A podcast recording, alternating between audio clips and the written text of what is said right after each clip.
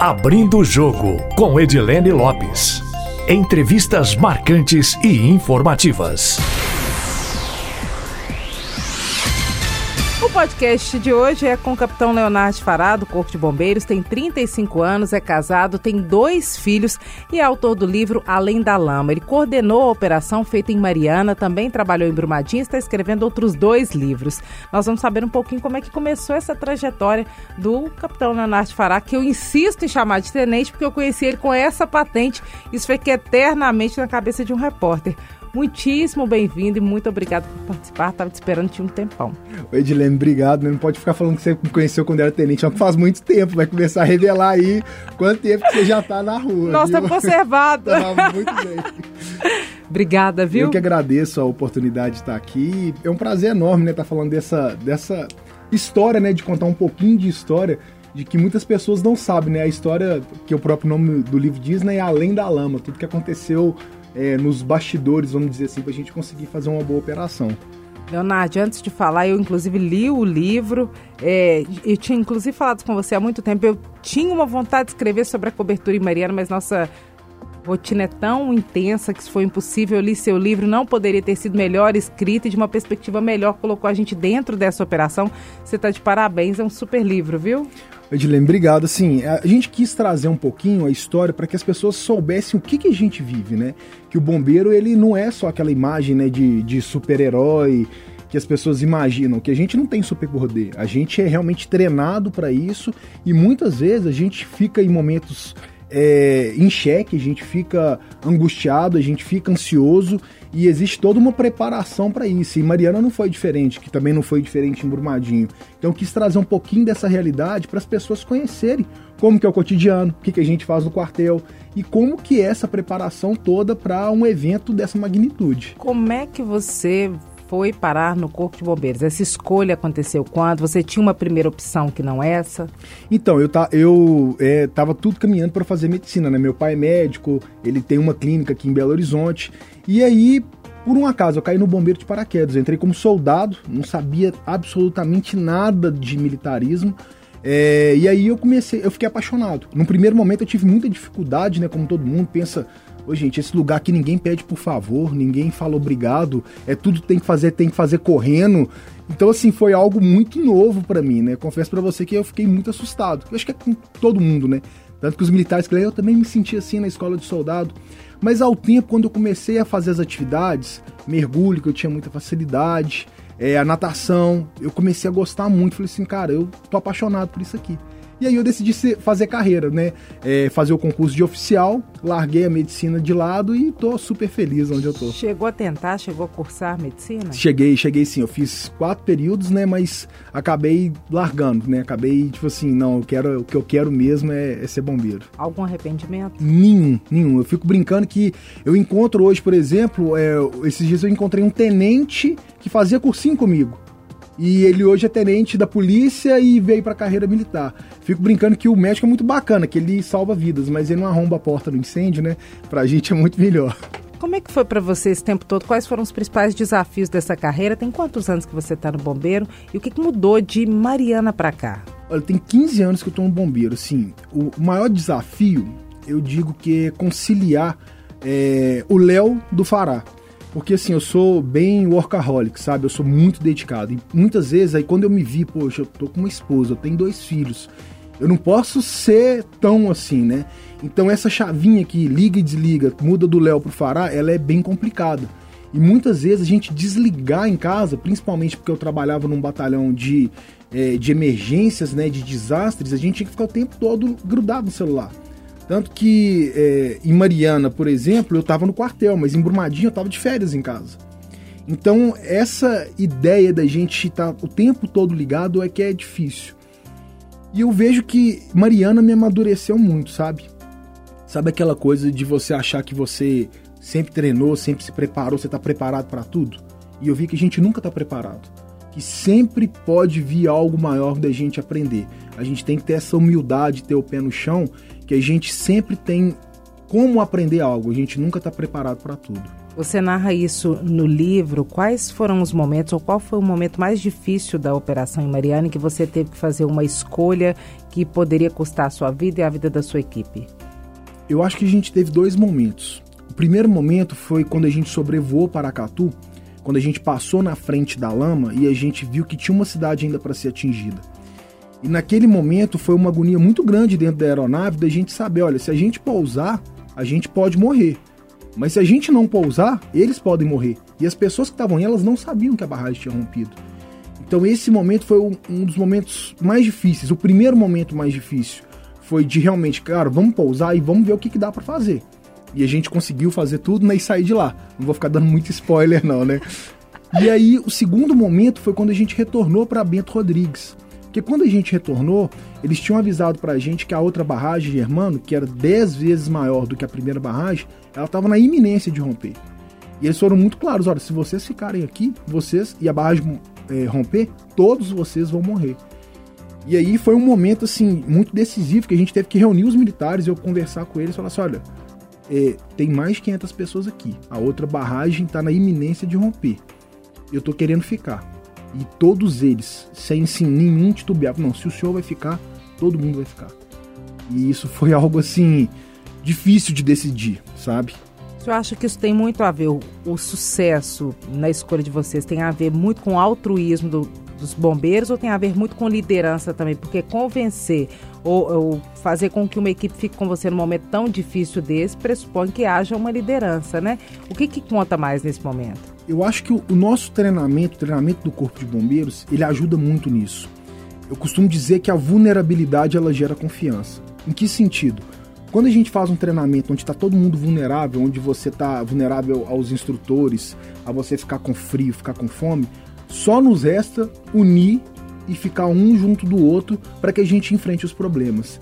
Então essa construção toda de você passar dificuldade com seus companheiros, de é, realmente quando tá na lama, tá na lama junto, quando tá com fome, tá com fome junto, essa vulnerabilidade ela gera uma confiança muito grande. E o trabalho em equipe, quando ele é feito ao longo de muito tempo, eu já tinha militares lá que eu trabalhava mais de sete anos junto. Então, de olhar para eles, eu já sabia o que, que eles estavam pensando.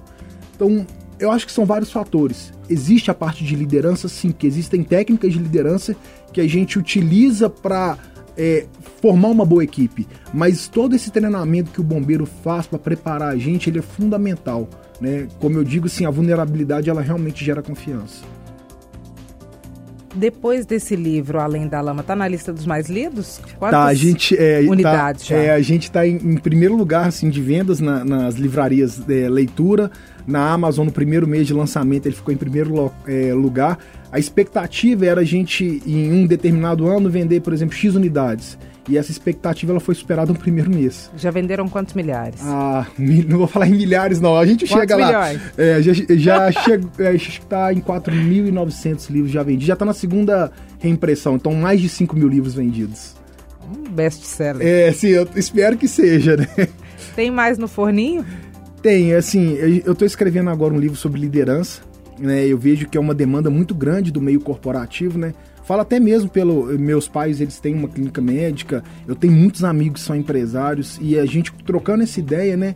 Eles veem o tanto que as técnicas de liderança no meio militar elas ajudam é, a realmente o comandamento de uma empresa, como que é, técnicas de treinamento, essas técnicas de liderança e gestão de equipe, que é o que a gente chama de gestão de equipe de alta performance, com baixo efetivo você ter uma alta efetividade, a gente consegue melhorar muito os processos de uma empresa.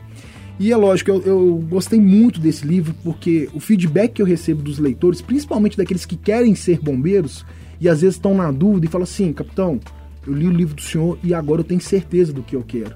E isso é muito libertador, sabe? É muito bacana a gente ver que a gente pode estar alimentando sonhos. Então eu tenho vontade de, né, já tá no processo de escrever um livro de Brumadinho, até mesmo da operação em Moçambique. Eu acho que essas histórias, principalmente quando elas são de superação, elas servem para qualquer pessoa que está no momento de dificuldade. Igual a gente passou lá, o momento que a gente achava que era impossível a gente realizar aquela ação, a gente conseguiu superar e vencer o nosso medo, vencer a nossa dificuldade. E eu acho que isso é muito bacana a gente despertar isso nas pessoas. O segredo desse sucesso para empresas, para pessoas é qual? Tem uma fórmula? Poderia ser disciplina, resiliência, o que mais? Olha, eu acho que é, eu costumo dizer tem, eu vejo várias pessoas hoje em dia falando é disciplina é liberdade, que é até uma música do Legião Urbana, acho que é de 1989. Quando né? a gente não era nem nascido. Nem nascido, é. Então a gente tá bem no, esse tempo todo de rua, né? Vamos dizer assim. Mas por que, que a disciplina é liberdade? Porque quando você é disciplinado para algo, você se dá a liberdade de fazer algo que não está na sua rotina. Então, por exemplo, se eu tenho a, a, a minha disciplina em todos os dias acordar e treinar, ter essa constância, eu consigo me dar liberdade, por exemplo, da pessoa que está querendo emagrecer, de comer alguma coisa fora da dieta. Né? Não adianta eu ir para academia, por exemplo, e ficar nove horas em um dia na academia. Isso não vai fazer sentido. O que adianta é eu ir todos os dias, 20, 30 minutos por dia. Essa constância que funciona. As pessoas elas esquecem né, que o segundo ele vira minuto, o minuto ele vira hora, a hora vira dia, dia vira mês. E quando ela se vê, ela já perdeu um ano. Então você ter disciplina nas suas ações, nas suas rotinas, ele te dá liberdade de você fazer outras escolhas. Algo que eu também gosto muito é da para um líder é a empatia reversa. O que, que é isso? Né? A empatia é a gente se colocar no lugar do outro. Mas quando a gente vai tomar decisões, quando a gente leva isso para a equipe e você colocar a equipe no seu lugar e ajuda você a tomar uma decisão, isso é libertador para o líder. Porque não foi uma decisão só dele, é uma decisão coletiva. Então você coloca a sua equipe para te ajudar a tomar uma decisão. E tem um peso e uma responsabilidade muito grande nessa tomada de decisão. Fora outras, né, várias situações. Qual que é o principal inimigo de um líder? É o ego. Com certeza a gente se perde muito em achando que está totalmente preparado, em achando que eu sou o melhor, ou achando que eu sou pior, porque o ego não é só a questão da vaidade, o ego é a própria pessoa. Então muitas vezes a gente tem que se libertar disso. A gente tem que saber que na verdade o líder não faz nada sozinho. Eu costumo dizer que quando tudo que dá certo e tudo que dá errado é culpa de quem está à frente. Mas o melhor de tudo é quando você consegue enxergar que o líder virar e falar assim: olha, a culpa é minha. Ele saber que quando alguma coisa der errado, a culpa é dele, ou porque ele não orientou, ou porque ele não direcionou a equipe. E quando dá certo, a culpa é da equipe, é de um conjunto. E muitas vezes a gente fica arrumando desculpas, né, de algo que a gente não fez ou que a gente poderia ter feito para nos, é, vamos dizer assim, acalmar nossa mente. Que a desculpa é uma mentira que você conta para você mesmo. Né? E a gente costuma fazer isso, né? Existem é, a, a, nossa mente ela prega esses pequenos é, entraves, né, de querer ficar arrumando desculpas que são na verdade mentiras que você está contando para você. Isso pode ser pensado também no processo de resistência. Eu, quando penso em algumas operações do Corpo de Bombeiros, por exemplo, Mariana, Brumadinho, o resgate dos meninos na caverna. Quando você acha que é impossível ou que está muito difícil e quer parar, medindo os riscos, às vezes é possível continuar. Aí eu transporto para minha realidade, por exemplo. Eu já fiz treinos de corrida de 30, 40 quilômetros, quando no quinto eu, nossa, bicho, não quero mais correr, essa subida tá chata não tô aguentando, tá calor demais, tal. Resolvi continuar e aí eu fiz cinco vezes mais o trajeto uhum. que eu já tinha percorrido. Como é que é isso na mente do ser humano? E é possível conquistar é, resultados talvez inimagináveis quando você consegue medir o risco e tal e sabe que a sua mente está te enganando, querendo te fazer parar quando você pode continuar? Isso, e realmente, isso realmente existe, tá, Edilene? É, existe um, um, estudo da Marinha Americana que fala o seguinte: quando você é, pensa que você vai desistir, que você está é, no, no seu esgotamento máximo, você chegou só a 40%. Ou seja, você tem 60% a mais para conseguir, para fazer o que você quer, seja correr, seja aguentar mais dias. Eu dou o nosso próprio exemplo quando a gente viajou para Moçambique. A gente estava preparado para ficar 20 dias. Nós acabamos ficando 40 dias lá. Então isso tudo são peças que a sua mente mesmo ela prega em você. E existem várias técnicas que você pode falar, né? Pode fazer para melhorar isso. Por exemplo, é, nós tem uma, é, a gente tem uma autoconversa todo dia, uma auto-reflexão. Nós conversamos com nós mesmos cerca de 800 a 1.500 palavras por minuto. Então imagina a força que aquela vozinha que está dentro da sua cabeça fica falando do conseguir ou do não conseguir. Um exemplo que eu dou é, a gente tem uma prova dentro do nosso curso que é, é, um saco de arremesso. A gente tem que jogar um saco de arremesso numa boia circular. E aí, é, existe o fator do. Eles têm três chances. Quando ele erra a primeira chance, ele pode ter, du, ele pode ter dois pensamentos. Olha, eu já treinei isso várias vezes, várias vezes eu consegui acertar. Eu só cometi um erro, mas a próxima vez eu vou acertar porque eu consegui fazer isso várias vezes. Se ele fizer isso, ele vai se manter tranquilo, o, o batimento cardíaco dele vai diminuir e ele vai ficar mais calmo para jogar, para ter o segundo arremesso. Se ele não fizer isso, ele fala assim: nossa, eu só tenho mais duas chances. Nossa, se eu errar, eu vou, vou ser eliminado do curso. Se eu for eliminado do curso, como que eu vou explicar isso para os meus colegas? E ele começa a ficar nervoso, ele começa a ficar desesperado, e isso tudo vai refletir nas ações dele. Então é, essa autoconversa, essa autorreflexão que a gente tem, ela que realmente incentiva. Você pode ter certeza, se você acha que você chegou no seu limite, você tem 60% a mais para dar de, de, de, força, de gás. Como é que testa qual que é o limite, não só da conquista, mas o limite do risco? Porque às vezes a gente consegue muito com prejuízo e às vezes sem prejuízo. Tem como medir antes de fazer a escolha consciente ou inconsciente continuar? Olha, são é, quando a gente está principalmente numa operação, né, são decisões racionais e decisões emocionais. Né? Por exemplo, se eu tivesse tomado uma decisão totalmente racional, nós tivéssemos tomado a decisão de, olha, se a gente pousar, pelo visto, a lama vai vir, vai pegar a gente. Talvez tivesse sido uma decisão que a gente não, vamos ficar aqui e vamos arrumar outro meio. É muito difícil essas, a gente mensurar o que, que é uma decisão certa e o que, que é uma decisão errada. O melhor exemplo que eu posso te dar é, foi em Brumadinho. A gente teve com os israelenses, né? E eu tive muito contato com o coronel Golan, que era o chefe da delegação de Israel. E uma dúvida que eu tinha com ele era até quando a gente buscar os corpos, tecnicamente falando. Olha, até quando que eu vou buscar esses corpos? Até quando que a gente tem chance aí de encontrar corpos? E a resposta que ele me deu, né, foi a seguinte: busca até quando o seu coração mandar. Então é difícil a gente realmente saber que, até onde a gente vai. E esse até onde o coração mandar é o que? É você utilizar tudo que você tem de conhecimento, toda a sua orientação que você teve no passado, todas as suas técnicas, todo o seu treinamento e se colocar no lugar das famílias. Peraí, será que a gente consegue um pouquinho a mais?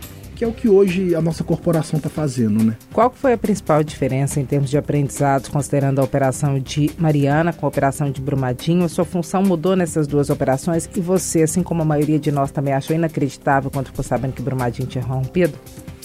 Olha, começando no final, quando o Brumadinho rompeu, eu realmente assim, eu não acreditei que seria, eu veria outra ocorrência daquela proporção. Eu acreditei que a gente veria outra ocorrência de barragem. Isso eu te falo assim, tecnicamente, por estudos que a gente fez e pelo histórico que Minas Gerais tem. Então eu realmente acreditei que pudesse acontecer outra ocorrência. E eu tava de férias. E aí eu fui para lá nas, na, nas minhas férias para apoiar a, a, né, toda a operação. E quando eu vi aquilo ali, eu fiquei assim, fiquei estarrecido. E realmente eu acreditava desde o primeiro momento, né? Porque em Mariana eles falavam com a gente que era impossível encontrar alguém, porque a lama tinha atingido o mar. A gente não ia encontrar quase ninguém. E nós tivemos um praticamente sucesso total da operação. A gente infelizmente não encontrou um dos corpos, apesar de ter mais ou menos a localização dele, mas era um local muito perigoso de escavação, poderia abalar outra barragem. E aí Significa nessa que ele pode estar nesse lugar ainda? Pode estar, mas assim, é, a gente não tem. É uma dimensão muito grande, né? É, Mariana é algo assim absurdo, chegou até o mar. E aí, Bruma, é, o aprendizado que eu, fica, que, eu, que eu digo assim, principalmente de Mariana para Brumadinho é que a gente tem que ter a noção de que é, as coisas não são impossíveis de ser feitas. Se a gente não for, não tentar, a gente não pode virar e falar que é impossível. Que é o que a gente vê que a corporação está fazendo até hoje, né? Que o bombeiro está até hoje no local, tá levando seus homens, levando máquinas para dar esse fio de esperança. Porque a gente pode falar em números, né? Que ah, faltam 6%, 5% dos corpos, mas cada porcento desse é 100% para a família. Né? É 100% de alguém que está faltando na casa de alguém. E é isso que a gente está batalhando todos os dias. Para Brumadinho, o livro de Brumadinho, o livro sobre liderança, sai em quando? Qual é a previsão de publicação? Olha, o de liderança eu acredito que esse ano, segundo semestre, já está publicado. E o de Brumadinho, assim, é, a gente, eu quero, eu não estou confortável, sabe, Edilene, porque tem muita é, a gente ainda não encerrou, a gente ainda tem uma resposta para dar para a sociedade. Eu quero, quero. Não é um livro sobre a tragédia, é igual uma, é, quando as pessoas pensam no livro de Mariana, não é um livro sobre a tragédia. É um livro sobre esses. Não é um livro meu, é um livro sobre esses homens e mulheres que estavam lá e que é, doam suas vidas realmente para o próximo. É dessa perspectiva do trabalho da corporação também? Isso. Eu, eu vou no Embrumadinho, eu tento fazer um paralelo do nosso treinamento, de como é feito o nosso treinamento e como é a realidade. Mudou o treinamento de Mariana para Brumadinho, né? Suscitou novos treinamentos, é, né? Na verdade, assim, a gente dificultou mais ainda o treinamento, porque a gente estava preparando para algo e a gente viu que esse algo realmente. Tem até que parar de fazer treinamento, né? Porque cada vez que a gente vai dificultando o treinamento, a gente vê que a gente está ficando preparado para esse tipo de operação. Então, o treinamento hoje em dia, né, que ele vai acontecer em março agora, é, o bombeiro vai dar esse treinamento novamente, ele cada dia fica mais difícil, porque a gente vê que realmente a realidade é difícil. Eu gosto muito dessas matérias. Essa pode ser que um dia realmente a gente engaje nesse, nessa carreira. Um cargo parlamentar, deputado, por exemplo, Quem sabe, né? É, eu acho que a gente tem que ajudar, sabe? Eu acho que a gente tem que fazer a diferença. Eu acho que se é dado a oportunidade, a gente vislumbra que a gente tem essa oportunidade de fazer a diferença na vida das pessoas, é, e muitas vezes a imagem do político hoje ela é muito desconstruída. Eu conheço políticos assim fantásticos, de pessoas com caráter assim, é, com uma integridade gigantesca e realmente fazem um bom trabalho. Só que a, a gente vê que na política a gente precisa de mais pessoas. Quanto mais pessoas de bom coração que queiram fazer é, a diferença na vida das pessoas, realmente melhorar a vida das pessoas, é, eu acho que a gente consegue um país melhor. Eu quero que meus filhos fi, é, vivam num país melhor. Eu quero que eles tenham é, mais segurança. Eu quero que eles tenham uma boa educação, que para mim é o fundamental. Né? Eu tive no Japão fazendo curso lá e eu vi que educação é a base de tudo. E eu quero que todas as crianças tenham as mesmas oportunidades que eles estão tendo, entendeu? E eu acho que a gente tem uma responsabilidade social sobre isso. Falta muito no Brasil? Ah, eu, se a gente for comparar com outros países, falta muito, sabe, Dilene? Mas eu acho que o que eu acredito é que a gente tenha condição de, independente do seu cargo, de, de você ser bombeiro, de você ser repórter, de qualquer pessoa, é de fazer diferença na vida de alguém. Né? Eu costumo colocar para a pessoa assim: ah, mas eu perdi meus objetivos. Faz o seguinte, tenta ajudar alguém.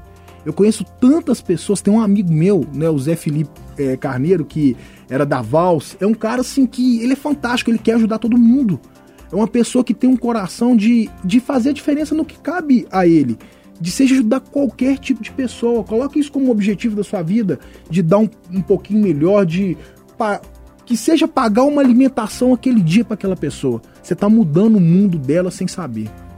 Pessoas que normalmente têm esse objetivo, às vezes em alguma objeção em seguir carreira política, porque tem essa visão de que a política é algo que é muito contaminado e tal. Faltam pessoas com esse perfil. Nas mais as pessoas que normalmente são convidadas para ocupar esses cargos, que são. Agora, nesse momento, a corporação está num momento ótimo, muita visibilidade, o trabalho de vocês estão sendo vistos, nós jornalistas sempre também passamos por esses convites, só que normalmente quem é convidado tem um perfil muito operacional e não quer. Eu, por exemplo, sou repórter até o talo, eu adoro fazer isso, por mais que seja desvalorizado, e você é um, um bombeiro muito operacional. Você se vê de terno e gravata e não como a farda do Corpo de Bombeiros? E é possível conciliar isso no momento que você achar que tem que voltar para a corporação, voltaria? Você esperaria reforma? Como é que seria isso? Olha, eu não sei como eu fico. Isso é uma, do meu, é meu, meu maior entrave, né?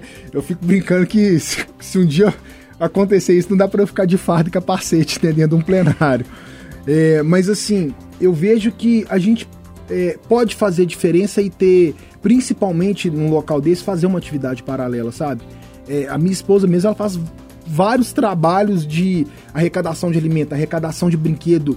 E, e eu acho que a gente tem que atrelar isso ao propósito. Né? E o propósito, se é salvar vidas, independente do que você faz, quando você tem o seu propósito muito bem definido, que é mudar a vida das pessoas, eu acho que isso te completa. Né? É, completa, seja numa aula, seja numa entrevista, seja numa palestra. Se você falar algo e você tem um feedback da pessoa que você tá mudando a vida dela, isso é muito, é muito gratificante. A gente tem que mudar um pouquinho a visão. Quando a gente começa a ver que realmente o que a gente faz está ajudando a salvar vidas, a gente vai acostumando. E é lógico que eu tenho que ter é, escapes, né? Seja na atividade física, seja em viagem, seja de fazer um trabalho voluntário, seja de compor uma organização não governamental que vai ajudar num desastre, por que não? Eu acho que a gente tem que arrumar maneiras de ajudar mais pessoas. Eu falo que é a corrente do bem e a gente tem que arrastar essas pessoas para a gente mudar realmente o mundo. Além dos livros, tem mais alguma novidade por aí? Olha, Dilene, por enquanto não, né? Que a gente possa falar por enquanto não, mas assim, a gente está a gente, eu, eu, eu, vejo que é importante a gente ter outros projetos e, e, sempre os meus projetos, eles, eu tenho esses projetos pessoais são principalmente para impactar a vida das pessoas, de mudar. Eu não imaginei que esse livro fosse mudar a vida de tantas e tantas pessoas, tantas pessoas superarem algum problema, é, superarem uma dificuldade, acreditarem nos seus sonhos e eu acho que tudo que é feito com esse propósito de mudar a vida das pessoas para melhor vale a pena. Hoje o número de palestras que você realiza é muito grande, é principalmente para qual público? E é possível conciliar isso com a atividade do bombeiro que não para? Olha, é, é difícil, sabe? Muitas vezes tem que ser nos finais de semana ou na folga. É, é muito para o público empresarial mesmo, para pessoas, para empresas, né? É, que querem gestão de equipe, liderança, é, focar realmente mudar o propósito da empresa e, é, e esse livro ele abriu essa oportunidade, sabe?